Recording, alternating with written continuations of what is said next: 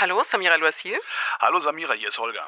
Hi Holger, grüß dich. Ich rufe an wegen Dieter Bohlen. Oha, ein interessanter Grund, um anzurufen. Ich muss vorausschicken, ich sehe das alles nicht. Also ich sehe diese Fernsehsendungen nicht. Ich habe nur DVB-T 2 zum Fernsehgucken, da läuft kein Privatfernsehen. Das heißt, ich kann mich nur beziehen auf die Berichterstattung über Dieter Bohlen und RTL. Ich habe es nie selber Verstehe. gesehen. Das heißt, korrigier mich, wenn ich Quatsch rede. Also, es gibt eine Kandidatin bei Deutschland sucht den Superstar, die heißt Jill Lange. Das ist so eine Ja. Reality, wie, wie nennt man die eigentlich? Reality-Schauspielerin? Also die, die durch die ganzen Formate durchtingeln, so eine von denen. Reality Stars. Reality Star ist es. Siehst du? Ja, danke. Und Bohlen, Bohlen hat sie gefragt, hast du auch irgendwas Normales gemacht oder hast du nur Abi und dich dann durchnudeln lassen? Das konnte man bei RTL Plus äh, vorab sich angucken. Dann gab es einen kleinen Shitstorm wegen Sexismus äh, und als das Ding im Fernsehen ausgestrahlt wurde, war die Szene rausgeschnitten, angeblich in Absprache mit Dieter Bohlen.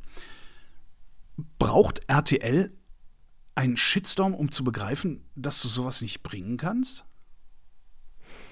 Mm, Das ist eine gute Frage, beziehungsweise einen Vorab-Shitstorm. Also es ist ja interessant, dass das in zwei Etappen lief. Ähm, Dass erst diese Vorabsendung da war, dann eine Reaktion von Jill Lange auch da war, die sie in ihrer Insta-Story thematisiert hatte, das dann publik wurde und dann offensichtlich eine Art Einsicht da gewesen zu sein scheint oder eine Furcht vor einem noch größeren Shitstorm, wenn die Sendung regulär im linearen Fernsehen ausgestrahlt wird.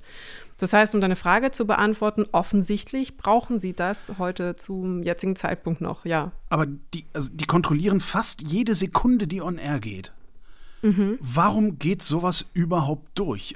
Also ich glaube, hier kommen ein paar verschiedene Aspekte zusammen, insbesondere in Anbetracht der Tatsache, dass das die letzte Staffel Deutschland sucht den Superstar sein wird nach 20 Staffeln, weil RTL diese Castingshow einstellen wird. Dass diese letzte Staffel nochmal mit einer Art Abschiedsknall äh, von der Fernsehbühne treten möchte, weshalb jetzt auch wieder Dieter Bohlen da war, der ja in der letzten, in der 19. Staffel nicht da war. Eben, der war doch längst weg, habe ich auch gedacht. Aber ja, Das ist interessant, weil er längst weg war, weil RTL familienfreundlicher werden wollte und deswegen Staffel 19 versucht hat, mit Florian Silbereisen zu bestreiten. Überhaupt war der Ansatz der äh, letzten Staffel, wir machen das Ganze äh, empathischer, warmherziger, ohne Beleidigungen, ohne Herabwürdigung der dort anwesenden KandidatInnen. Und leider war offenbar entweder die Quoten nicht so gut, dazu muss man sagen, die lagen so bei unter zwei Millionen. Zu Beginn von Deutschland sucht den Superstar vor ähm, 20 Staffeln waren die Quoten schon bei so gut 10 Millionen ZuschauerInnen. Und ähm, ein weiterer Aspekt war, dass sie mit Florian Silbereisen jetzt noch andere Formate in Planung haben. Also man ist nicht im Schlechten auseinandergegangen, aber man hat gemerkt, Deutschland sucht den Superstar ist Dieter Bohlen und Dieter Bohlen ist Deutschland sucht den Superstar. Diese beiden Sachen sind im Laufe der letzten 19 Jahre so eng miteinander verschränkt und verquickt, dass es offenbar nicht funktioniert, ihn aus der Gleichung rauszunehmen, in der Hoffnung, dass dadurch die ganze, äh, die ganze Sendung plötzlich freundlicher und zugänglicher wird und eben auch familientauglicher. Also hat man ihn zurückgeholt, äh, man hat sich ausgesprochen, heißt es. Äh, man ist nicht komplett im Bösen auseinandergegangen, aber ich denke mal, Dieter Bohlen wird sich das auch etwas äh, Kosten haben lassen, da zurückzukehren. Und die äh, Sendungsmacher und der Sendechef haben angekündigt, mit Dieter Bohlen wird diese letzte Staffel eher eine Zelebrationsstaffel und auch eine sanftmütigere Staffel, sagen wir mal so. Und die letzte Ausgabe, also die vor der Ausgabe, über die wir heute sprechen, war auch vollkommen legitim, human, ähm, den Kandidatinnen zugewandt. Und ich glaube, dass sie drin gelassen haben, was sie jetzt rausgeschnitten haben, nachdem die Kandidatin sich eben bei Instagram darüber echauffiert hatte und auch ähm, unter Tränen darüber eben berichtet hat, wie unfair und wie schlimm das war, ähm, haben sie erstmal drin gelassen, auch um das Verhältnis zu Dieter Bohlen ähm, unangetastet äh, zu lassen und gar nicht so einen großen Skandal heraufzubeschwören, ja. Ähm, das, das, das ganze Ding scheint ja, weil du sagtest, eine Reminiszenzsendung. Also es hat ja irgendwie wirklich einen Zeitsprung zurückgemacht. Animierte Krokodile knabbern am, am, am, am Oberteil der Jurorin Katja Krasavitze rum. Äh, Bohlen freut sich auf Arschwackeln. Äh, der Offsprecher ist äh, im Grunde ist, das ist also das ist lokistischer als ich je in meinem Leben mal war. Wen wollen die damit erreichen? Also ich ich denke mal, wir, sollten wir 2023 nicht viel weiter sein? Es, äh, es ist interessant, weil insgesamt die Formate die letzten Jahre, also nicht nur zum Beispiel eben Castingshows, sondern auch Reality-Formate im Allgemeinen, siehe Dschungelcamp, siehe Kampf der Reality-Stars. Also ich zitiere jetzt lauter Formate, die du vermutlich nicht siehst oder dann, wenn äh, aus Versehen im Hotelzimmer und dich dann wunderst, ja. wer das guckt. Äh, Dschungelcamp, Dschungelcamp gucke ich sogar absichtlich im Hotelzimmer. Also da war ich froh, letzte Woche unterwegs gewesen zu sein, um wenigstens zwei Abende mal reingucken zu können. Ach, fantastisch. Ich bin ja. froh, dann brauche ich mich nämlich, äh, darf ich guten Gewissens zugeben, dass ich das auch äh, schaue und auch gerne schaue. Und ähm, all die Reality-Show-Formate, Dating-Formate, sogenannte Trash-Formate, ähm, so werden sie auch genannt, weil eben äh, die, die Qualifikationen daran teilzunehmen nicht allzu hochwertig eingeschätzt werden. Dabei muss man ein authentischer ähm, kompetitiver, unterhaltsamer Mensch sein, um in diesen Formaten auch bestehen zu können, ähm, haben in den letzten Jahren eine Entwicklung hin zu einem größeren Bewusstsein, einem gesellschaftspolitischen Bewusstsein äh, hingelegt. Ähm, es gab eben viel Mobbing-Kritik beispielsweise in Kampf der Reality Stars. Da ging es um beispielsweise die Kandidatin Claudia Obert, die aufs fieseste und gemeinste gemobbt worden ist im Rahmen einer gruppendynamischen Situation, wo eben unter anderem Bastian Jotta, du kannst dir Bastian vorstellen als den Andrew Tate der Trash-Formate, also ein ganz schlimmer, misogyner, äh, tierquälender äh, ähm, Reality-Star, äh, der dann eben die äh, ältere Dame, Claudia Obert, die durch ihre ähm, angenehme Grantlichkeit ähm, so schön aus dem Format immer hervorstach und sich da nichts äh, sagen ließ,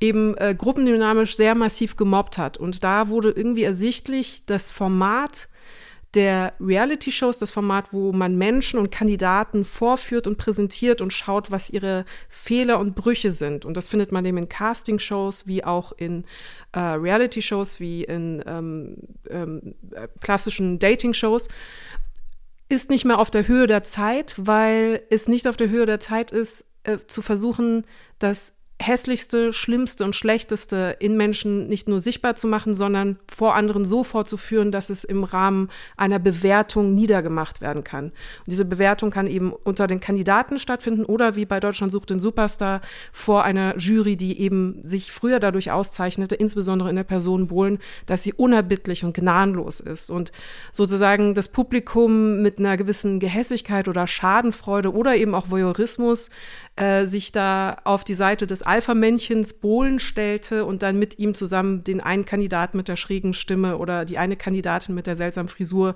äh, abwärts äh, bewerten konnte. Das ist auch ähm, das Konzept der Abwärtsvergleiche, das wurde ja auch in der Mediengeschichte schön aufgearbeitet, ein Faktor, warum Menschen sich so Formate früher angeschaut haben. Ähm, das wurde auch in dem Podcast äh, Qui mit dem Drachenlord nochmal medienhistorisch wunderschön aufgearbeitet. Also Aufwärts- und Abwärtsvergleiche, die wir als Publikum machen, helfen uns, unser Selbstwertgefühl entweder zu bestärken, indem wir einen Menschen im Fernsehen sehen und sagen, oh Gott sei Dank bin ich nicht so wie der. Oh Gott, was ist mit dem denn? Und man fühlt sich natürlich dann äh, diesem Menschen überlegen. Das war ein eigenes Programmsegment in den 90er und 2000er Jahren. Arabella äh, Kiesbauer.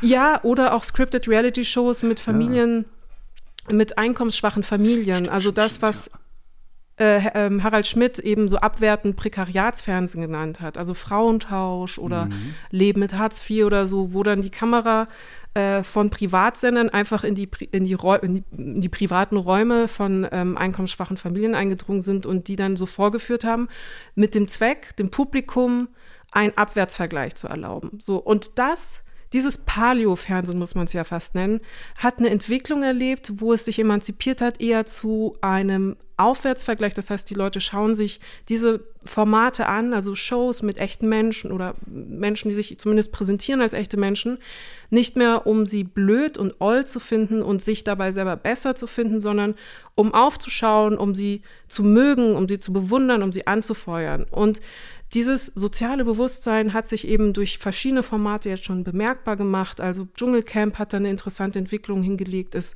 gewinnt am Ende tatsächlich der, der am integersten ist, der am sozialsten ist, der am freundlichsten, empathischsten in der Gruppe ist. Es ist nie so, dass der kompetitivste oder der unhöflichste oder der lauteste oder krawalligste irgendwie als Sieger hervorgeht, weil hier so eine Art Sozialkorrektiv entsteht durch das Publikum, das ähm, belohnt, wenn jemand freundlich ist und bestraft, indem sie zum Beispiel dann die Kandidaten ja reinwählen in die schlimmen Prüfungen, bestraft, wenn er sich eben unsozial oder unfair der Gruppe gegenüber verhält.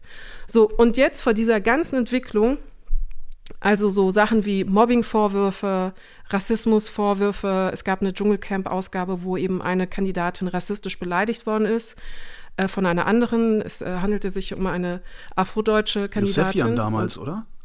Exakt, genau. Die dann eben ähm, die Kandidatin in den Busch zurückgerufen, äh, gewünscht hat. Ähm, sie wurde einfach kurz und knapp von RTL aus der Sendung rausgenommen.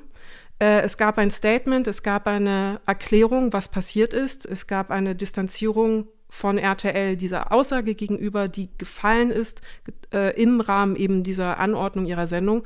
Und es war ein ganz klares politisches Statement der Sendung eines Privatsenders äh, im Rahmen einer sogenannten Trash-Sendung.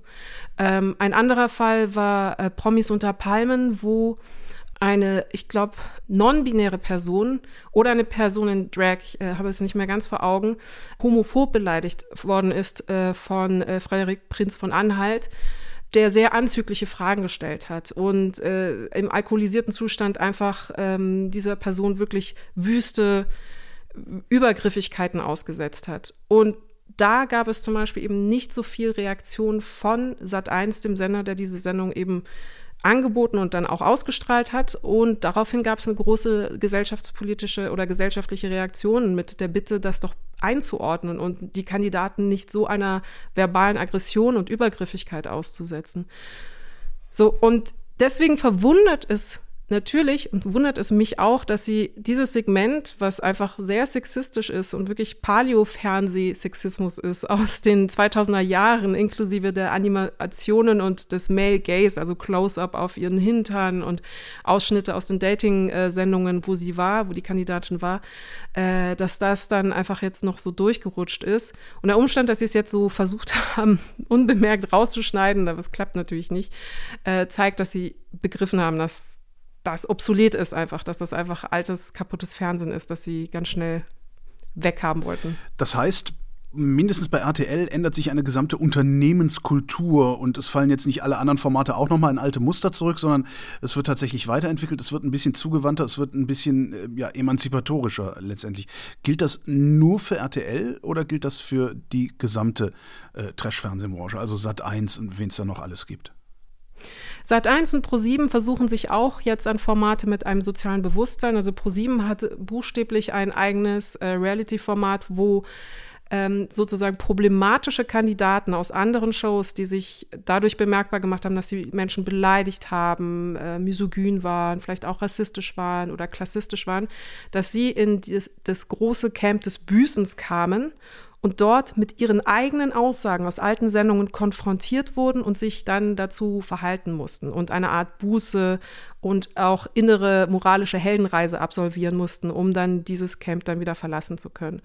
Und es war interessant, weil in dem Moment, wo beispielsweise eine Karina Spack, das ist die eine Kandidatin aus äh, Kampf der Reality Stars, die so gemein äh, Claudia Obert gegenüber war. Also sie hat die ältere Dame buchstäblich als Müll und Viech und wow. äh, bezeichnet und wirklich, also und äh, das H-Wort, was äh, Prostituierte bezeichnet, abwertend als Beleidigung eben dieser Dame gegenüber benutzt und sie wurde konfrontiert mit diesen Bildern und es war interessant, dass sie im Sichten dieses Materials offenbar erst einen Erkenntnismoment hatte, was für ein anderer Mensch sie in dieser Dynamik der Situation gewesen sein scheint. Also die Mobber mit ihrem eigenen Mobbing zu konfrontieren, äh, was ja eben aufgezeichnet ist im Bewegtbild, hatte tatsächlich so eine Art fast kathartische Wirkung und war aber natürlich auch ein guter Weg von ProSieben sozusagen eine moralische Instanz oder einen griechischen Chor zu imitieren in der Inszenierung und zu sagen, seht mal, äh, das war nicht gut, dass ihr das gemacht habt, aber wir geben euch jetzt den Raum,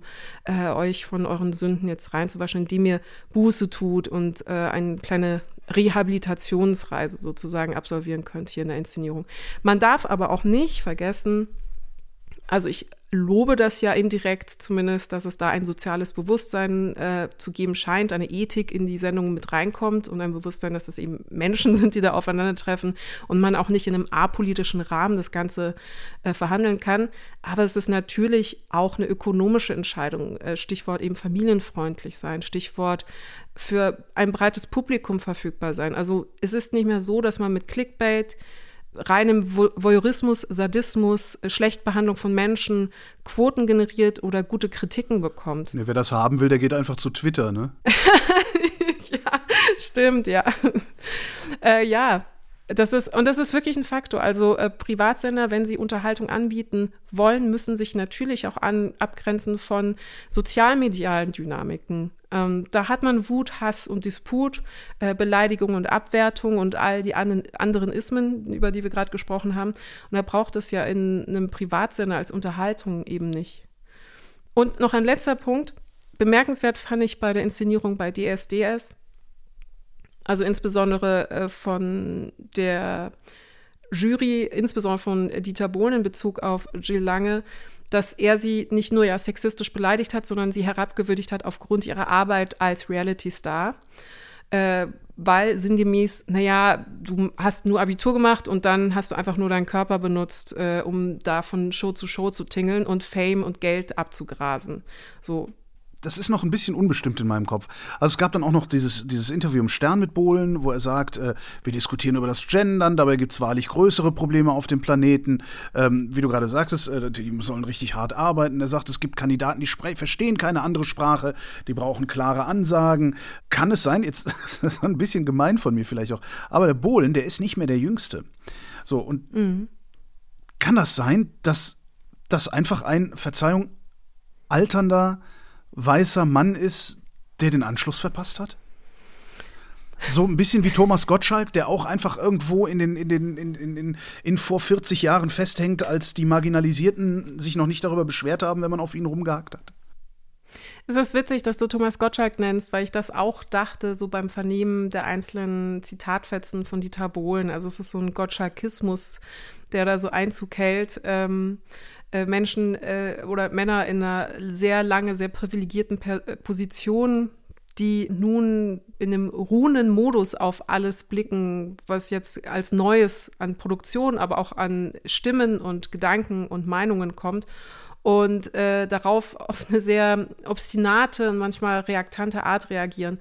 Ja, ja, also ich glaube, das ist auf jeden Fall ein Faktor. Und dementsprechend wohltuend fand ich es, dass da quasi als feministisches äh, Korrektiv Katja Krase-Witze ähm, auch mit, also in der Jury natürlich saß und die Kandidatin verteidigt hat und gesagt hat, du bist eine Bad Bitch und ich mag, was du machst, ich mag deine liberale Art und äh, dass du einfach dir nichts sagen lässt von anderen und deswegen hat sie sie ja dann auch weitergelassen. Das fand ich sehr sympathisch und sie hat dann wiederum auch in Bezug auf Bohlens Aussagen eben erklärt, was daran sexistisch war, was daran paternalistisch war und ist sozusagen genau der Pol, den es braucht, wenn man auf der einen Seite eben einen Dieter Bohlen hat äh, mit seiner Erfahrung und seinem Alter und äh, seiner langen Expertise und seinen Blick auf die Dinge, dass dann da eben äh, eine junge Jurorin ist, die dann erklärt, das ist nicht mehr ganz auf der Höhe der Zeit. Ja. Jetzt sagt Bohlen auch in diesem Interview, ich bin nicht derjenige, der entscheidet, was, so in, was in so einer Sendung bleibt und was nicht. RTL sitzt am Schnitt, die hätten vieles rauswerfen können, haben sie aber nie gemacht. Hat mhm. er recht? Ja, ich würde, ich würde diese Verantwortung so, sogar um eins erweitern. Wenn was drin bleibt, dann wird das mit bewusst, Bewusstheit, mit Bewusstsein drin gelassen. Und ich würde nicht darauf spekulieren, dass Sie erhofft haben, dass daraus ein Eklat entsteht, der dann werbewirksam die Sendungsreichweite erhöht. Aber ich würde behaupten, in der Vergangenheit war das durchaus schon der Fall, dass eben Beleidigungen und Übergriffigkeiten drin gelassen worden sind, von denen man als Zuschauer denkt, warum sind sie drin und man von Kalkül ausgehen muss von Seiten von RTL. Das heißt, sie hätten natürlich die Chance gehabt, das eben eleganter auch zu lösen. Und noch ein letzter Aspekt diesbezüglich. Ich habe den Eindruck, es gibt drei Versionen jetzt dieser Sendung, weil wir haben also die geschnittene Version, die gestern im linearen Fernsehen lief, äh, nachdem es eben die Kritik gab und offenbar eine Angst vor einem größeren Shitstorm, Shitstorm da gewesen zu sein scheint. Es gab die Version, die wir von RTL Plus haben, wo eben diese sexistischen Äußerungen gefallen sind. Und Äh, Jill Lange hat auf ihrem Insta-Kanal und auch auf TikTok nochmal kommuniziert, dass noch andere Sachen rausgeschnitten worden sind, die gar nicht in dieser RTL Plus Ausgabe drin waren, die noch schlimmer waren, noch sexistischer waren. Also wirklich genaueres befragen, wie viele Männer, äh, mit wie vielen Männern sie geschlafen hat, nach ihrem Bodycount wurde gefragt und solche Aspekte, die wirklich ja dann sehr privat und intim sind und wirklich in einer Gesangskompetition ja überhaupt gar nichts zu suchen haben. Also also so ist es ja schon unhöflich, irgendwie äh, Menschen, die man nicht kennt, mit denen man professionell arbeitet, zu ja. fragen, mit wie vielen Menschen sie geschlafen Samira. haben, aber dann noch mal im Rahmen dieser Gesangssendung. Genau. Äh, warum? Wie ist das denn bei Ihnen so? Ja, das, äh, ähm, ja, also Holger, erzähl mal. Genau, also, das, das also, ähm, und das kam auch alles von Bohlen. Äh, von Bohlen und von äh, Pietro, mhm. der auch eine unrühmliche Rolle insofern gespielt hat, als dass er dann den Freund dazu geholt hat und ja auch den Freund dann gefragt hat, wie kommst du denn damit klar? Also als sei seine Freundin sein Besitz und als dürfte sie nicht vorher in ihrem Leben mit anderen Menschen geschlafen haben. Also wenn wir jetzt wirklich anfangen, den Mann zu fragen, ob er einverstanden damit ist, dass seine aktuelle Freundin vorher äh, ähm, Geschlechtspartner gehabt hat und Liebhaber, äh, also dann sind wir ja wirklich nicht in äh, 2000er Jahre Fernsehen, sondern 1950 Fernsehen. Also wow. Ähm, ja, da nahmen sich beide nichts. Jetzt kann man sagen, okay, RTL hat das so gewollt, dass das so geschnitten wird, aber an, andererseits sollte man von erwachsenen Männern 2023 nicht eigentlich auch erwarten können, dass sie die Scheiße, die sie denken, wenigstens nicht auch noch aussprechen? Das Ding ist, gerade in den Aussagen macht sich ja noch wirklich ein altes äh, äh, Geschlechterbild bemerkbar, ein altes Bild auch von Sexualität und Promiskuität oder aber auch ein sehr falsches Bild davon, wie diese Sendungen, by the way, ablaufen. Also ich glaube ihm 100 Prozent, wenn er sagt, ich gucke diesen Schrott nicht, ja, äh, herzlichen Glückwunsch. du produzierst ihn nur, du schaust ihn nicht schön für dich. Aber ähm, diese Art, wie gefragt worden ist, also noch so, so ein altes ähm, Geschlechterbild, eben speziell wie, wie Frauen sich zu verhalten haben äh, und wie Frauen sich im Fernsehen zu verhalten haben, hat offenbart, dass da einfach noch so alte Denkmuster sind, absolut. Mm, und man würde sich dann wünschen, dass sie das dann kurz reflektieren und dann eben diesen gedachten Gedanken, der ja durchaus ein, sagen wir mal, obsoleter Gedanke sein darf. Also man denkt ja nicht immer progressiv und immer vernünftig und immer. Ach was, nein. ja, sondern man hat ja, man verwaltet ja seine eigenen Vorurteile und Ressentiments den ganzen Tag so vor sich hin, aber man wünscht sich dann natürlich trotzdem ein inneres Korrektiv. Aber da sind wir dann, glaube ich, beim Dunning-Kruger-Effekt des Geäußerten, wenn sie die emotionale und empathischen Kapazitäten hätten, zu reflektieren, dass es nicht richtig ist, das zu sagen, was sie gerade sagen wollen, dann würden sie es vermutlich auch eigentlich gar nicht erst denken. Mal angenommen, diese Staffel hat jetzt Einschaltquoten wie vor 20 Jahren. Mhm. Denkst du, RTL ganz wird es trotzdem? Denkst du, ganz hypothetisch, denkst du, RTL wird es trotzdem einstellen? Denkst du, Bohlen wird trotzdem nicht weitermachen? Ich glaube wohl, weil der Grund, warum das auch eingestellt werden muss, also nicht nur die Quoten, aber es geht auch um den musikalischen Erfolg beziehungsweise den produktionellen Erfolg dessen, was aus dieser Sendung generiert wird, nämlich ähm, Songs, CDs, Alben, äh, äh, Musikdownloads. Und während früher, also vor 20 Jahren, in Deutschland sucht den Superstar ja auch in der Riege anderer Castingshows stattgefunden hat. Popstars. Mm, stimmt, gab es auch mal, ja. Ja, das war wirklich ein, äh, habe ich auch fleißig geschaut natürlich und auch große Identifikation und mich da immer hinein imaginiert und mitgefiebert mit den Kandidatinnen dort. Mm, hat jetzt Musikfernsehen natürlich enorme Konkurrenz mit äh, Spotify Musikstreaming-Anbietern, TikTok. TikTok ist einer der größten Musikplattformen und Musikreichweiten-Generierungsmaschinen weltweit. Also es ist mittlerweile so, dass äh, MusikerInnen, KünstlerInnen ähm, Musik so gestalten und so produzieren müssen, so komponieren und schreiben müssen, dass sie kompatibel sind mit TikTok. Es mhm. ist nicht so, dass sich die Plattform der Musik anpassen muss, sondern die Musik muss sich der äh, Plattform anpassen. Wow weil das die, äh, der Hauptmarkt ist, um okay. Musik tatsächlich zu verkaufen. Das bedeutet, dass Songs idealerweise vielleicht nur noch eine Minute 1,30 lang sind, weil danach äh, wische ich eh weiter auf TikTok. Jein, entweder, entweder die Kürze. Ein anderer Aspekt ist, dass Songs beispielsweise in 15 Sekunden Sequenzen und 30 Sekunden Sequenzen immer einen Wechsel, einen interessanten Wechsel haben oder tatsächlich innerhalb des Songs solche Sequenzen drin sind, die perfekt TikTokable sind. Also, dass man darauf ein super oder auch ein Reel super drauflegen äh, kann. Und diese 15 bis 30 Sekunden Sequenzen sind ideal. Das heißt, wenn man sich jetzt heutige Popmusikkompositionen anschaut, merkt man, dass ein, ein Tempowechsel, eine Rückung, ähm, ein, etwas wird transponiert, also etwas passiert alle 15 bis 30 Sekunden, weil das eben die, die ideale Länge eines TikTok-Videos ist.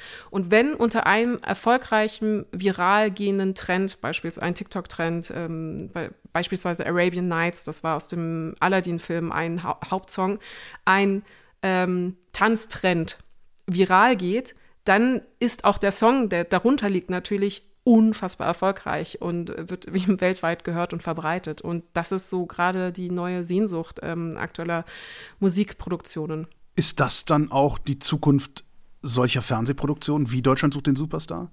Deutschland sucht den TikTok-Tänzer äh, oder, oder weiß, keine Ahnung, irgendwie sowas? Oder lässt sich das dann wieder nicht fürs Fernsehen abbilden? Das ist eine interessante Entwicklung, weil wir haben Bewegungen ja vom Internet ins Fernsehen wahrgenommen, also klassischerweise YouTuberInnen, InfluencerInnen, die äh, auf Instagram und YouTube super erfolgreich sind und dann Fuß fassen im äh, privaten Fernsehen und auch im öffentlich-rechtlichen Fernsehen. Also MIT ist zum Beispiel da zu nennen. Rezo, glaube ich, gab es auch Bestrebungen. Und die Resultate sind interessant, weil sich, glaube ich, so etwas wie eine Art Plattform Peter Effekt einstellt. Der Peter-Effekt seint, dass Menschen so lange befördert werden, ähm, also erfolgreiche, kompetente Menschen, die sehr, sehr gut sind in dem Beruf oder in dem Feld, wo sie gerade sind, werden aufgrund ihrer Kompetenz und weil sie eben so gut sind, so lange befördert, bis sie in einen Bereich kommen, der außerhalb ihres Kompetenzfeldes ist. Und da wird es dann schwierig. Da gibt es dann irgendwie ähm, ja, Kollisionen. Beispielsweise der Lehrer, der der beste Lehrer der Welt ist, weil er so empathisch mit den SchülerInnen ist und Inhalte super vermitteln kann, der wird dann befördert und wird dann Schulleiter. Bei Schulleiter, als Schulleiter brauchst du aber andere Aspekte als als Lehrer. Also vielleicht nicht Empathie, sondern musst halt autoritär sein oder kannst irgendwie besser organisieren, Papierkram, keine Ahnung.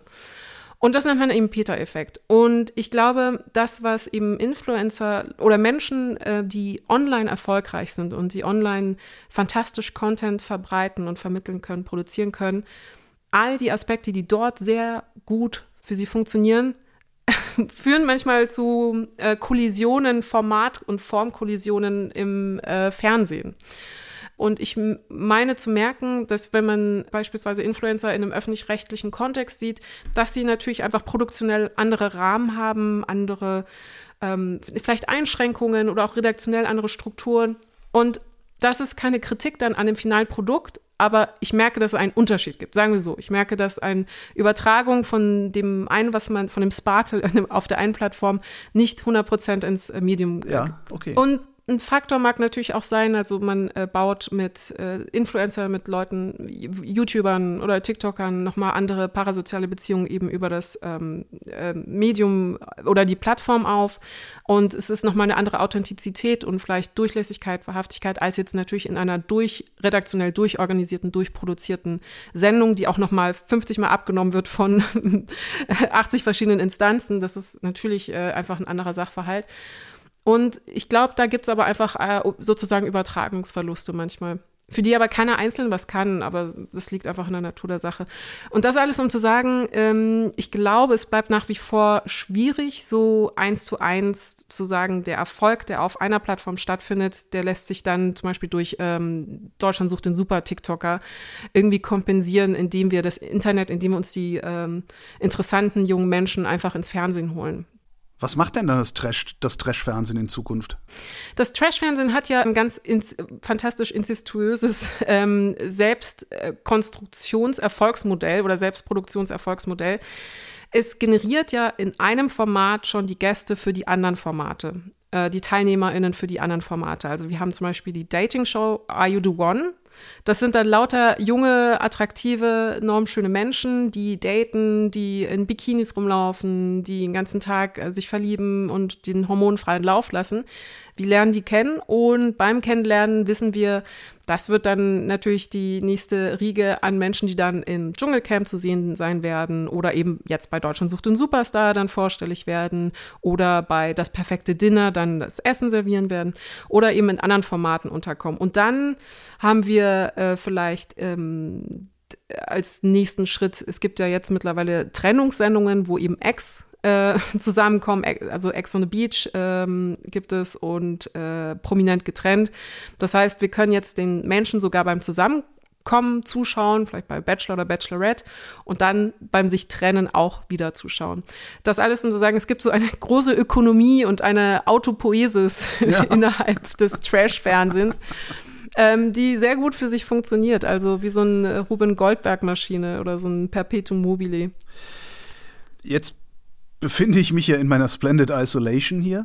Ähm, mhm. Habe aber nach unserem Gespräch jetzt das Gefühl, dass ich vielleicht doch versuchen sollte, äh, gelegentlich doch mal äh, in dieses Fernsehen hineinzugucken. Sollte ich das tun oder äh, habe ich doch nichts verpasst? Also, das ist interessant, weil mh, bei insbesondere bei Trash-TV. Also ganz besonders bei so Sachen, wo man das Gefühl hat, dass Menschen dort auch schlecht behandelt werden für unseren Voyeurismus. Beispielsweise im Dschungelcamp mit ne, eklige Tiere und so weiter. Und ihnen wird das Essen weggenommen und man profitiert davon, dass sie sich so an die Gurgel gehen. Da teilt sich ja die Konsummoral der Zuschauer eigentlich immer in zwei ähm, Seiten. Die einen, die sagen, äh, diese Shows sind grundsätzlich menschenverachtend und äh, man darf einfach eine Herabwürdigung von Menschen nicht zelebrieren, als sei es Unterhaltung wie früher in römischen Zeiten und man ist Cäsar und macht Daumen rauf oder Daumen runter, mögen, mögen die Sklaven unten in der Arena zerfleischt werden zu meinem, Unter äh, zu meinem Amüsement. Ähm, und die andere Gruppe, ich will vorab sagen, ich glaube, ich bin irgendwo dazwischen. Und die andere Gruppe sagt, naja, aber das sind ja alles medienerprobte Menschen, die genau wissen, worauf sie sich einlassen. Für die ist das ein Job. Das gehört gewissermaßen zur Jobbeschreibung oder zum Berufsrisiko. Wenn man die Gunst der Zuschauer gewinnen will oder wenn man Geld verdienen möchte, dann ist das eben Teil der Performance, dorthin zu gehen und einfach ähm, würde, mit Würde zu ertragen, was einem dort widerfahren könnte und dabei die Integrität nicht zu verlieren. Mm, ich möchte aber äh, quasi eine, trotzdem eine Lanze brechen für diese Form von Medienkonsum. Ich schaue diese Sendungen als Medienkolumnistin unter beruflichen Gesichtspunkten natürlich und auch weil es Teil meines Studiums war, aber es wäre eine super freche Lüge von mir, wenn ich nicht zugeben würde, dass ich Dschungelcamp auch gerne schaue beispielsweise. Und das nicht aus Sadismus, nicht aus Abschätzigkeit, sondern wirklich aus einer kindlichen Vorfreude heraus, weil in der Anordnung entstehen für mich oftmals entrückende, aufrichtige Fernsehmomente, die in ihrer Performativität manchmal fast was Kunstvolles, fast, fast Theater, wie Improvisationstheater haben. Es kommt was Absurdes, was Komisches. Zum Beispiel haben wir gerade Dschungelcamp Gigi, der irgendwie so durchlässig ist und so eine unbekümmerte Welpenhaftigkeit hat man einen Blick auf die Welt, finde ich einfach ganz entrückend und irgendwie auf interessante Art berührend. Und ebenso beispielsweise das Sommerhaus der Stars, was oft in der Kritik ist, zu Recht, weil da die Paare untereinander wirklich also wirklich, wirklich aggressiv miteinander umgehen. Aber es ist gleichzeitig ein Fernsehtheater, das das Drama von so kleinbürgerlicher Pärchenlieblosigkeit viel wahrhaftiger abbilden kann und abbildet, als es ähm, jeder deutsche Urlaubsfilm beispielsweise könnte.